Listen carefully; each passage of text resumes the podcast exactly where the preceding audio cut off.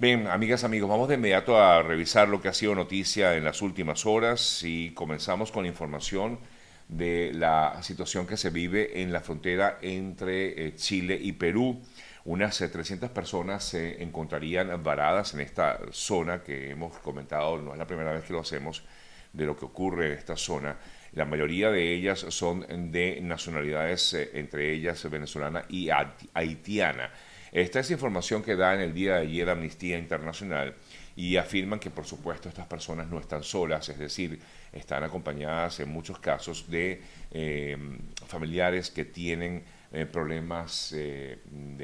con algunas enfermedades crónicas, incluso con algunos niños y adolescentes, así como también hay algunas personas embarazadas. Por tanto, Amnistía Internacional llama la atención que lo que están viviendo estos migrantes es una situación humanitaria crítica y es por esta razón que se ha pedido colaboración tanto al gobierno de Chile como al gobierno de Perú, que al parecer estarían estudiando la posibilidad de abrir una especie de corredor humanitario. Esto todavía no está aclarado del todo, es decir, esto no se ha definido, pero abrirían un eh, canal humanitario para que estas personas puedan eh, transitar, porque muchas de ellas no pueden regresar a Chile, han salido de Chile, no pueden entrar a Perú, porque el gobierno de Perú, además recordamos, ha eh, dispuesto un estado de emergencia en la zona y es por esto que no pueden, digamos, seguir su trayecto, su camino. Muchos de ellos, en el caso de los venezolanos, han decidido regresar al país y es por esta razón que se solicita este llamado de atención a los gobiernos de Perú y de Chile. La Comisión Interamericana de Derechos Humanos también expresó su preocupación por esto que viven estas personas en esta situación eh, delicada en la frontera en Arica, en Chile, y eh, Tacna, Perú, justamente estas dos eh, ciudades que hacen, em, que, que limitan al norte de Chile y al sur de Perú.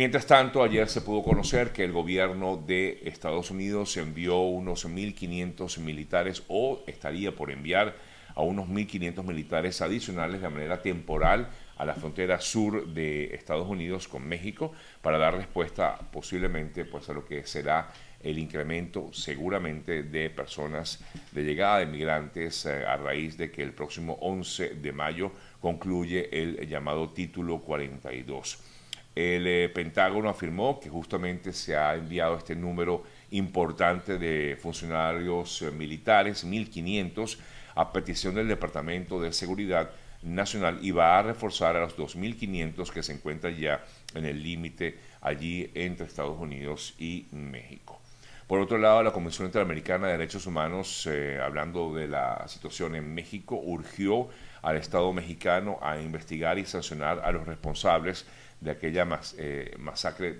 tristemente eh, registrada en Ciudad Juárez, donde efectivamente pues, han informado eh, que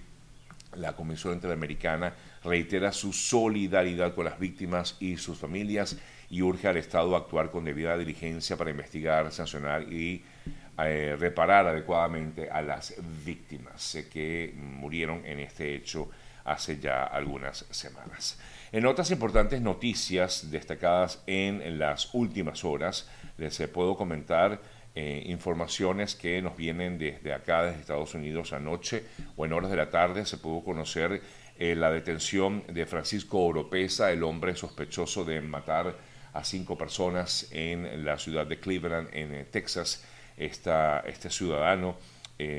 pues mató, recordamos así, a cinco eh, personas, incluido un niño de nueve años de edad y a su madre. Y fue capturado, eh, sí, en la tarde-noche, luego de una pista que ayudó a llevar a las autoridades a su paradero, eh, poniendo fin a la búsqueda de esta persona que se consideraba fugitiva y presuntamente el autor material de este terrible suceso donde murieron estas cinco personas, todas ellas, por cierto, de origen hondureño. Y esto tenía eh, digamos, eh, eh, a la policía. De hecho, hubo un importante movimiento policial en la zona y fue encontrado en una localidad, digamos, rural ubicada en Cut and Shoot, que se llama así esta localidad, em, encontrado en, esta, en esta zona Él eh, es de origen mexicano y está acusado de matar a estas cinco personas el pasado viernes. En otras importantes noticias destacadas del día de hoy, de hoy eh, miércoles, eh, vemos información que nos viene desde Belgrado, esto es en Serbia. Un adolescente de 14 años de edad disparó eh, con una pistola contra sus compañeros, contra el personal docente y el de seguridad y mató a nueve personas. entre las víctimas hay ocho menores que se presumen son compañeros o eran compañeros de este joven y un adulto, el por supuesto el adolescente de 14 años eh, fue detenido. Él abrió fuego en esta escuela del centro de Belgrado y eh, también se informa que otros, eh, otras personas también se encuentran heridas. La policía identificó al autor de los disparos, no se ha dado a conocer su nombre, pero sí ya está identificado, y dijo que había abierto fuego con la pistola de su padre. Esto, repito, es en Belgrado, en Serbia pero es noticia, por supuesto, en el día de hoy, ante la gravedad de este asunto, fue detenido por la propia policía en el patio de esa escuela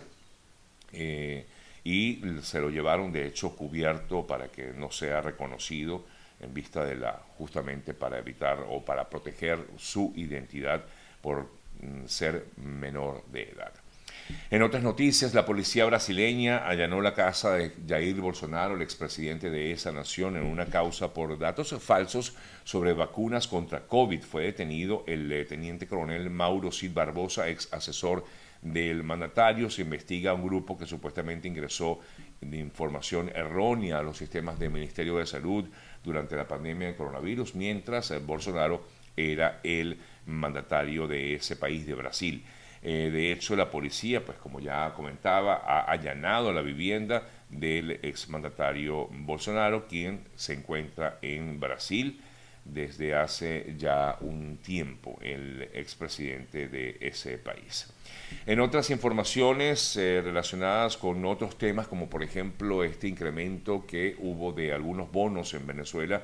el eh, anuncio del régimen sobre este tema salarial ha sin duda dejado a muchos trabajadores, inclusive sindicatos, eh, desencantados, no solo porque implica una bonificación indexada de la remuneración básica, sino porque los incrementos quedaron realmente bien rezagados frente a los 100 dólares que pedían algunos sindicatos, mientras que otros demandaban al menos 300 eh, dólares y ha habido algunos eh, reclamos por parte de trabajadores en las calles y también por inclusive seguidores del propio régimen venezolano. Por su lado, el ministro del Trabajo, Francisco Torrialba, detalló que quedarán los ingresos, el cómo van a quedar los ingresos de los eh, trabajadores venezolanos luego de este aumento del llamado cesta ticket y del bono de guerra. En los trabajadores de activos de la administración pública dijo que iban a recibir el equivalente a 30 dólares del bono de guerra y 40 del cesta ticket, además de los 130, que es en teoría el salario mínimo de los venezolanos. Por su lado, también dijo que los jubilados supuestamente iban a cobrar un bono de la guerra equivalente a unos 49 eh, dólares, además del monto de la jubilación. Pero justamente estos trabajadores han insistido en que permanecerán en las calles eh, para continuar exigiendo un incremento real de salario. El expresidente, el presidente, perdón, de, de Colombia, Gustavo Petro, está en Madrid en lo que es su primera visita de Estado a España a fin de robustecer las relaciones entre ambos eh, países y allí habló, entre otras cosas, o explicó lo que quiso decir cuando informaba que si no eran aprobadas las reformas que ellos están planteando en su país, iba a haber una revolución, dijo que bajo ningún concepto esa llamada revolución es un llamado a la violencia, sino que es una especie de, bueno, como ya sabemos, muchos de estos mandatarios socialistas eh, suelen llamar a cualquier cambio que quieran hacer en sus naciones. Las delegaciones del gobierno de Colombia y de la guerrilla del ELN retomaron las eh, conversaciones de paz en La Habana, en lo que ya sería el tercer ciclo del diálogo de paz, en este caso en Cuba. Por otro lado, tenemos información de que Juan Guaidó se encuentra en la ciudad de Washington y en informaciones relacionadas con este tema de la presencia de Guaidó aquí en Estados Unidos y específicamente en en Washington, al parecer, se estaría renovando la coalición bipartidista para exigir realmente elecciones libres en Venezuela y afirma eh, parte del grupo de prensa de Guaidó que realizará en eh, Washington reuniones o estará presente en teoría en el Congreso de Estados Unidos y en la Casa Blanca.